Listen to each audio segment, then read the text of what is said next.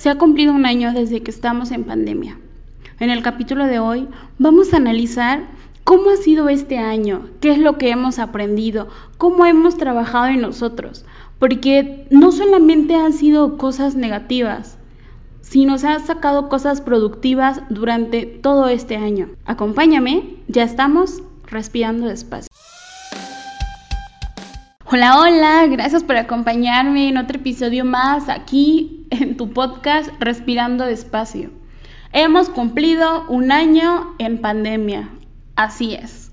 Llevamos un año en pandemia y contando y tenemos que ser pues prudentes, cuidadosos para que ya por fin digamos que hemos terminado con la pandemia. En el podcast de hoy vamos a analizar cómo nos dimos cuenta de la pandemia, cómo ha cambiado nuestra vida a raíz de eso, porque sí, durante un año hemos tenido una transformación total en todos los ámbitos de nuestra vida, ya que pues fue un fenómeno y es un fenómeno que nos sigue afectando, que nos sigue ahí presente y que hay que seguir con las medidas para por fin poder pues dar por terminado, que todo esto se acabe. ¿Se acuerdan qué es lo que estaban haciendo cuando se dieron pues la noticia del primer caso de COVID en México? Yo sí me acuerdo, yo, híjole, justo fue el 28 de febrero cuando se anuncia en México el primer caso de COVID. Yo sé, ¿cómo te puedes acordar realmente de, de algo así, no? Pero en lo personal, justo ese día yo iba para la Ciudad de México, para la IDC, súper emocionada, con mi maleta en mano, porque por primera vez iba pues a estar eh, dos días, el evento es de tres días, pero yo iba a estar dos, casi siempre estoy un día. Entonces yo iba con toda mi emoción, con todos los nervios, con toda esa partecita de, híjole, si voy a aguantar, no voy a aguantar el dinero, no sé, como, como con toda esa adrenalina de ya, ya quiero que sea, ya. O sea, es un evento que en lo personal me encanta ir cada año. Es como mi desestrés anual, me encanta, me encanta la bici.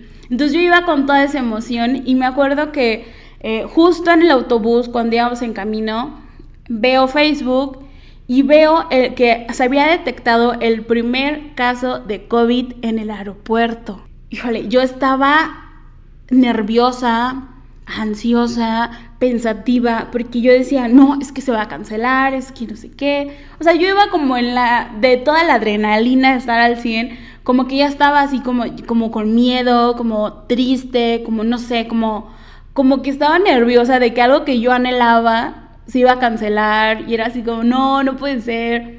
Entonces mis amigos me decían, ay, no, ¿cómo crees? No va a pasar nada. Y yo, no, es que ve, y hay un caso, es que no sé qué, es que esto. No, no, no, no te preocupes. Entonces yo era así como la negativa en ese momento y todos mis amigos me dijeron pues que no iba a pasar nada.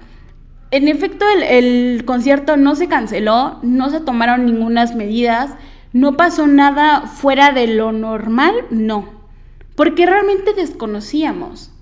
Desconocíamos todo lo que estaba pasando. Incluso a veces hasta pecamos de ignorantes de decir, ok, está pasando este fenómeno de tal país, es el otro país, a mí no me afecta. Y en ningún momento creo que nadie se puso a pensar todo lo que iba a venir, todo este fenómeno que iba a conllevar y todo este cambio radical. Posteriormente, eh, después de ese fin de semana, se hace el Vive Latino. Ya cuando se comienza a hacer el Vive Latino, que es casi como la siguiente semana, un poco más, días menos, eh, ahí sí, varios artistas cancelaron, se tomaron algunas medidas. Y yo dije, wow, al menos dejaron pues que mi evento se hiciera. Por eso tengo esas fechas como que muy, muy marcadas en mi ser. Ya para la quincena de marzo, yo tenía un evento en la Ciudad de México eh, con Aaron y Pac de un taller que estaba dando. Justo en ese momento fue cuando la locura estaba tremenda. El tope estaba tremendo de, toda la información, desinformación de COVID, cuando los cubrebocas empezaron a escasear, cuando todo, todo, todo este fenómeno, cuando se tomaban medidas muy, muy radicales, incluso el evento pues como que una parte de, y digo, y hablo, hablo por mí, una parte de mí como que no entendía, como que no dimensionaba todo lo que estaba pasando, pues tomamos medidas y todo, incluso hasta bromeamos ahí de que, no sé, Aaron me decía, pues como protocolo, yo pues tengo que, para llevar el evento, de haber cubrebocas, de haber, si se lo quieren poner o no, es opcional. Porque aún esa partecita de las medidas de seguridad no eran obligatorias, era como que opcional llevarlo, pero sí ponerlos. Y ya ni dimensionaba lo que estaba pasando, eh, veía personas en el metro que literal casi casi llevaban, no sé, su trapito para agarrarse, para limpiar todo, y decíamos, uy, qué exagerados, ¿no? O sea, como que pecábamos de inocentes y de ignorantes porque no dimensionábamos y no sabíamos. Y después llega eh, abril, donde el caos explotó, donde todo explotó, donde comenzamos a hacer home office y sí, comienza el encierro. Unos antes, unos después. Esta parte lo estoy hablando de cómo yo viví eh, la pandemia, porque sé, digamos, en el caso de mi hermana, que es estudiante, ella desde febrero dejó de ir, ella desde febrero dejó de asistir a la escuela, la escuela tomó muchas medidas, yo fue a partir de abril que comencé a hacer home office, porque todavía no lo dimensionábamos ni veíamos. Adicional que a cada estado le fue pues de manera distinta, cada estado lo vivió de manera diferente. Nosotros éramos como Morelos era como ese verdecito de toda la parte roja que estaba la Ciudad de México, que decíamos, ah, es que el Morelos está bien. Y sí, como que de alguna manera lo vivimos un poquito más tranquilos. Y te menciono esto porque después del 15 yo volví a ir a la Ciudad de México a ver a una amiga y era como que yo no creía o no entendía por qué allá tomaban muchas medidas y aquí no.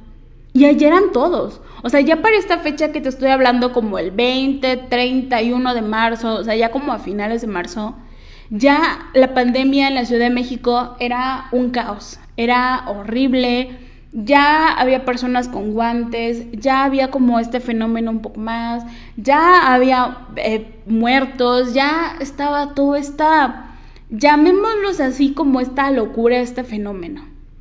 Y aquí en Cuernavaca no, sí había medidas, una que otra, pero como que no entendíamos. A nosotros en el estado nos llegó a partir como de abril, mayo. Fue cuando toda la economía empezó a bajar, cuando un cierre total, inclusive donde yo trabajo la empresa cerró un tiempo fue donde comenzamos a vivir todo esto. Así fue como yo me enteré de la pandemia y lo que me tocó vivir. Yo creo que cada persona tenemos como nuestra historia. Te digo, para mí esas fechas están como que bien marcadas por los eventos que tenía, por las cosas que tenía.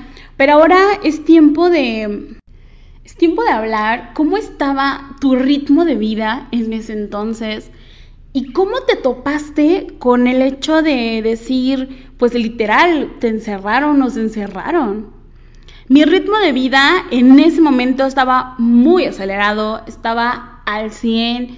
Yo me la me aventaba de, no sé, trabajar entre semana, fines de semana, ir a México porque estaba en un taller donde tenía que ir casi cada fin de semana donde no descansaba, donde estaba súper agotada, pero me encantaba lo que estaba haciendo, donde mi ritmo de vida bien acelerado, donde todo el tiempo estaba de un lado a otro y literal mi casa solamente era para dormir. Y de repente me encierran, uff, fue cuando ese contacto conmigo misma, contacto con el silencio, contacto con la soledad, gracias a Dios yo estuve con mi hermana, no es, no es que estuve sola, pero mi ritmo de vida muy ajetreado y de repente, paz. Me sientan y me dicen, no puedes salir, no puedes hacer esto.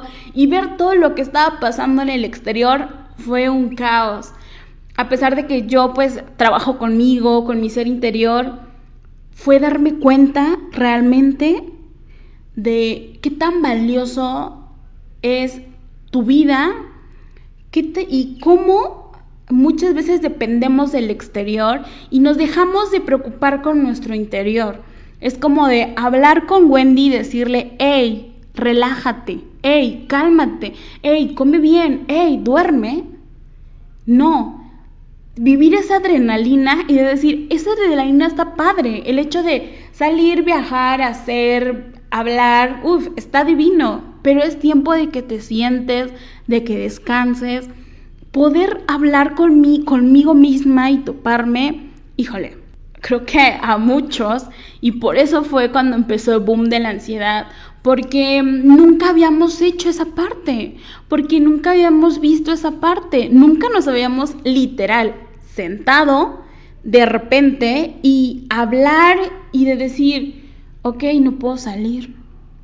Ahora esto súmale que pues tristemente a veces, eh, ahora esto súmale en tener que convivir 24/7 con alguien. Y hablamos en general, deja tú de pareja, familia, o sea, roomies, hablamos de general, convivir 24/7 con una persona Uf, es muy pesado, sea quien sea, porque si hay momentos en los que dices, ya, ya, o sea, no te quiero ver, ya, o deja de hablar, como de ya, te lo puedo ser sincera, que a veces sí necesitamos como nuestro espacio. Hoy viene la otra cara de la moneda, estar 24/7 encerrados solos. A cada persona lo vivimos de manera distinta, cada persona lo manejamos de manera distinta, pero es interesante revisar esta parte y analizar esta parte porque, aunque lo queramos o no, también fue una lección de vida. El encerrarnos, el poder sentarnos, fue una lección de vida. ¿Cómo estaba tu vida en ese entonces y cómo la vives ahora? ¿Cómo estaba? Pero dejemos, dejemos el, del ajetreo de la rutina. ¿Te has puesto a pensar cómo estaba? ¿Qué pensamientos tenías? ¿Cómo veías la vida? Yo ahora valoro más mi vida que antes. El doble o el triple, muchísimo. Mis conceptos de la vida ya son otros, incluso mis conceptos de la muerte son otros. En lo personal, yo no le tenía miedo a la muerte. Yo decía, eh, pues que la, la vida te la da Dios, yo soy mujer de fe. La muerte, pues mi vida solamente me la va a quitar Él, no yo. Y que pues todo depende, yo sí creo que tenemos como un destino, como una línea del tiempo, no sé, digo, esos son como mis ideas, mis creencias. Y mi concepto de muerte era de no le tengo miedo el día que Dios me quiera llevar o el día que, que Él decida, pues yo, yo iré. Este, yo me rindo a lo que él diga, ¿no? Y ahora mi concepto de muerte es, le tengo miedo. Tengo miedo que algo me pueda pasar, le tengo miedo a que algo le pueda pasar a mi familia, le tengo miedo a algo que no puedo ver, como, como es el COVID. Le tengo miedo a algo que yo no puedo prevenir, porque si te pones a ver todos los casos que han habido, muchas veces no son por imprudencias tuyas, sino puede ser imprudencia de otras personas que no puedes medir. Yo ahorita vengo a trabajar y yo estoy confiada que mis compañeros se cuidan, y a pesar de que tomamos las medidas, estoy confiada que se cuidan, estoy confiada que, que tienen un poco de prudencia por ellos y por su familia. Voy en el transporte público y también pienso eso y que realmente que algo me llega a pasar a mí o a alguien de mi familia por una persona externa o por algo que yo no pueda medir, híjole, me da muchísimo miedo. Tengo miedo de la muerte, tengo miedo a pesar de que soy mujer de fe, yo encomiendo mi ser a Dios, pero me da miedo a pesar de que yo tenga fe, no me quiero morir. Yo sé que el día que esto pase, que le pase a alguien de mi familia, híjole, son cosas que me duele pensar. Cuando antes decía, no, es que todos estamos bien, tenemos salud, todos nos cuidamos, no, gracias a Dios no tengo diabetes, gracias a Dios hago ejercicio, y realmente como que nos íbamos con las cosas superfluas, pero no nos íbamos como algo más interior. Y creo que esa parte también eh, es muy interesante que revises y que analices cuáles son tus conceptos ahorita de la vida, cuáles son tus conceptos de la muerte. Quisiera que me los compartieras, si es por ti, pues compartírmelos y poder platicar sobre eso, estar encantada. La pandemia nos afectó en muchos factores. Uno de los factores donde nos pegó ahí como en esa en ese ánimo fue nuestra familia. Hubo familias que a la fecha no se han visto, que tienen adultos mayores y que no los pueden ver. Algo que yo digo y ahora sí que pensándolo fríamente, agradezco que mis abuelitos no estén. Agradezco que no les tocó vivir esto porque yo no, yo no podría estar, eh, no verlos, no podría estar midiendo mi distancia con ellos porque eran mi todo, son mi todo. Me duele demasiado cuando tengo amigos que me dicen que no los ven y yo así de no, o sea, yo no sé cómo, cómo tienes esa fuerza y ese corazón. Y sí sé que es prudencia, o sea, sí entiendo esta parte, pero es algo que nos tocó como hacer esa conciencia y de decir, hey, no te puedo ver ahorita porque te estoy cuidando, porque sé que algún día te voy a regresar a abrazarte y sin cubrebocas y sin nada, y yo sé que va a llegar ese día, yo lo sé, pero a muchos nos pegó esa partecita de dejar de ver, eh, de verlos, de dejar de ver a nuestros amigos, de dejar de ver a esos, a esos tíos lejanos que nos convivíamos, de dejar de tener esas reuniones domingueras en familia. No podemos. De dejar de hacer eso, híjole, yo sé que todos tenemos su ritmo de vida, del trabajo, la escuela, etc. Y que dejamos a un lado pues la familia, quienes trabajan, eh, trabajar ocho horas con, en una oficina es muy absorbente. Y solamente el fin de semana ves a tu familia bien, o sea, la disfrutas, ¿no? Y ahora el poder decir, no los puedes ver fue muy duro y es muy duro y sigue siendo muy duro, pero es tiempo de seguir agarrando valor porque aún no, no debemos bajar la guardia, seguimos, seguimos luchando por, por ese anhelado abrazo a nuestros abuelitos, a nuestros tíos, a nuestros niños también, que son las personas pues que tenemos que cuidarlos el doble o el triple. Nos pegó nuestra vida social. ¿Cuántos anhelábamos este los sábados de quincena o los fines de semana para salir con nuestros amigos. Dejemos hablado de las fiestas, sino salir con nuestros amigos, tener esas reuniones. Híjole, yo tengo, con mis amigos nos reunimos, em, no tan seguido, pero sí hay como ciertas fechas, como cumpleaños y así. Y no poder hacerlo fue horrible porque cada uno tiene su vida ajetrada y poder decir, hey, para mi cumpleaños, para tal fecha, vengan a mi casa, hacemos una comidita, algo. Y estoy hablando de algo sano, dejemos los bares, los antros, ¿no? Y no poder hacerlo, no poder hacer eso, no poder ir a tomar una copa con tu amigo, no, puede, no puedes hacerlo. Híjole, te pegó como en, en esa vida social que literal, pues en el ser humano debe de haber. Tenemos que tener unas ciertas distracciones, cierta partecita. Nos pegó en el trabajo.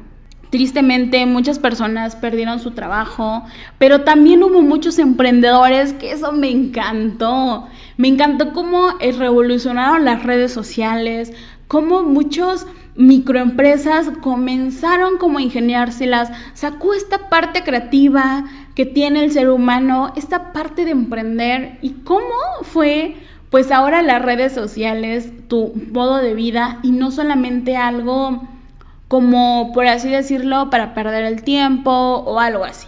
Estamos hablando también de lo bueno y de lo malo. Yo, yo quiero tocar esa parte de cómo también digo, aprendimos a poder trabajar desde casa cuando realmente la mayoría, como no estábamos acostumbrados, yo hasta apenas le decía a mi jefe, yo puedo trabajar desde mi casa sin problema.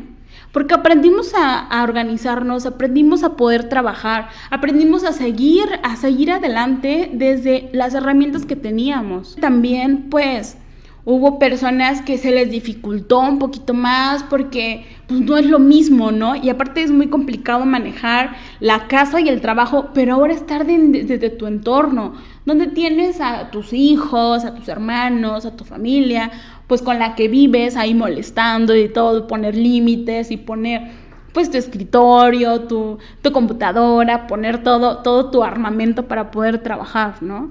Como que cada quien buscamos la manera de salir adelante y eso, eso es una parte que, que me encantó en lo personal. Nunca había trabajado mucho tiempo desde casa, incluso yo casi ni trabajo desde casa porque para mí mi casa es como mi santuario de descanso, como esa parte donde puedo yo relajarme, disfrutar a mi familia.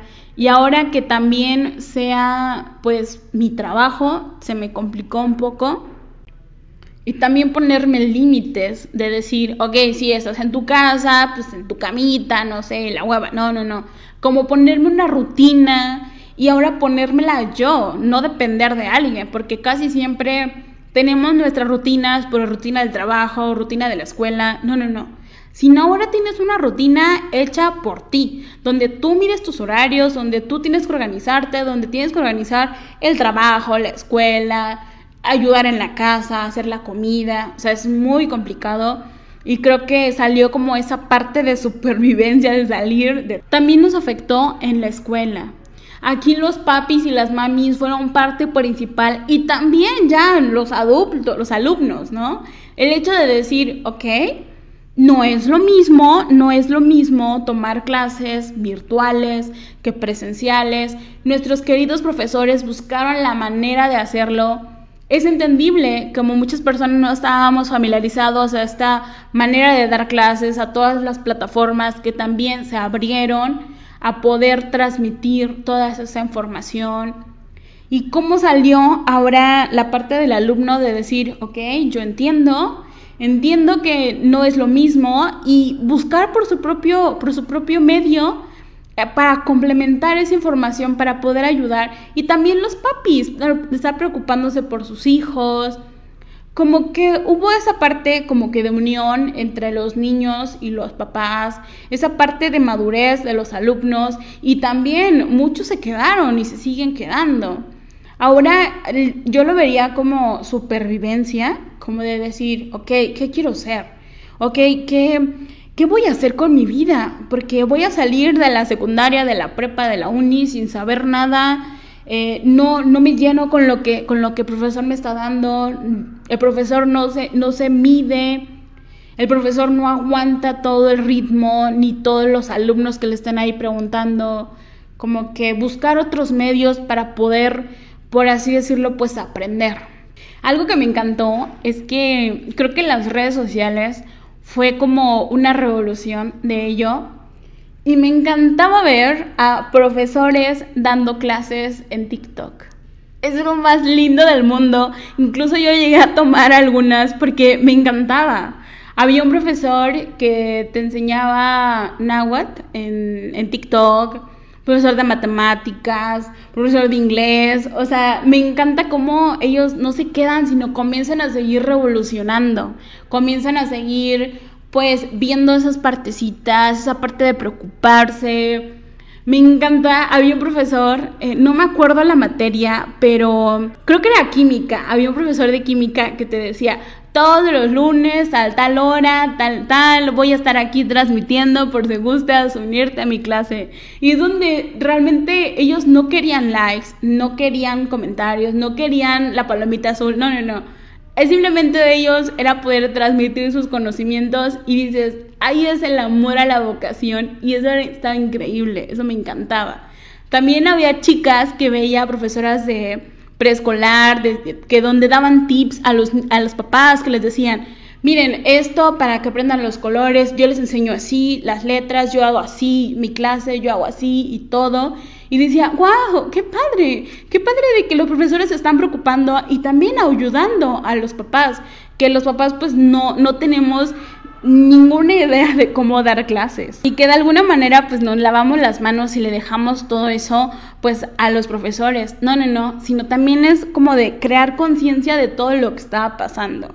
De cómo vivimos esto hace un año a cómo lo vivimos hoy, hay una revolución, hay un cambio radical. Yo lo sé en cada persona. Quiero pensar que somos seres humanos más conscientes de todo lo que está pasando seres humanos donde ya no damos por hecho, porque literal, yo no doy por hecho si tal cosa va a pasar en un mes, tal evento, tal situación, no, porque hay muchas cosas que yo ya no mido. Y esa parte, híjole, es la parte de dar por hecho algo creo que todos los teníamos.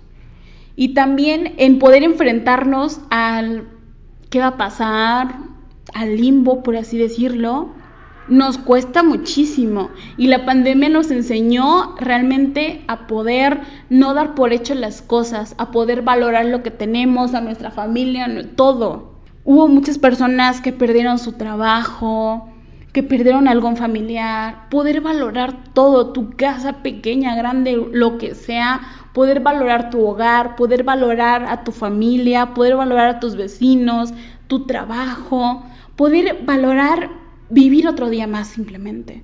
Ya con eso, o sea, poder decir gracias Dios por un día más, gracias. Porque ya no podíamos dar por hecho por algo que era un fenómeno, como ya lo dije, que puede ser que tú te cuides, pero no sabes las demás personas. Tú eh, como que, que te pueda pasar algo por un tercero, híjole, es muy complicado y realmente tenemos que seguir tomando las medidas, tenemos que seguir cuidándolos, tenemos que seguir pues poner nuestro granito de arena para que todo esto termine. Yo sí creo que va a terminar, no sé cuándo, no lo sé, pero yo sé que esto va a ser una lección de vida. Se ha cumplido un año. No hagamos que esto se haga más extenso.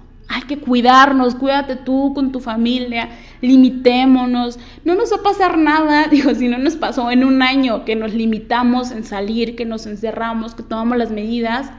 Híjole, yo le decía a mi mamá, pues prefiero mejor estar encerrada un tiempo, limitarnos y tú no ver a mi familia, eh, mi familia lejana durante un tiempo, que ya no verlos. Prefiero mejor limitarme en salir, en hacer algo nada más en mi casa, en dejar de ir pues a fiestas, pues no, porque yo cuido a mi familia. No me va a pasar nada con que me limite un tiempo, no, porque yo quiero hacerlo después libremente. Hay países que ya lo están haciendo. Hagamos que nosotros también seamos. Hagamos que nosotros eh, seamos el siguiente país que ya digamos, ah, sí, ¿te acuerdas de COVID? Uf, hace mucho, ya ni me acuerdo. Yo sí creo que puede pasar. Sigamos cuidándonos, cuida tú con tu familia. Te dejo mis redes sociales para que me cuentes cómo viviste tú este año, qué fue esa revolución que hizo en ti todo este año de encierro. Cuídate tú y tu familia y sigamos respirando despacio.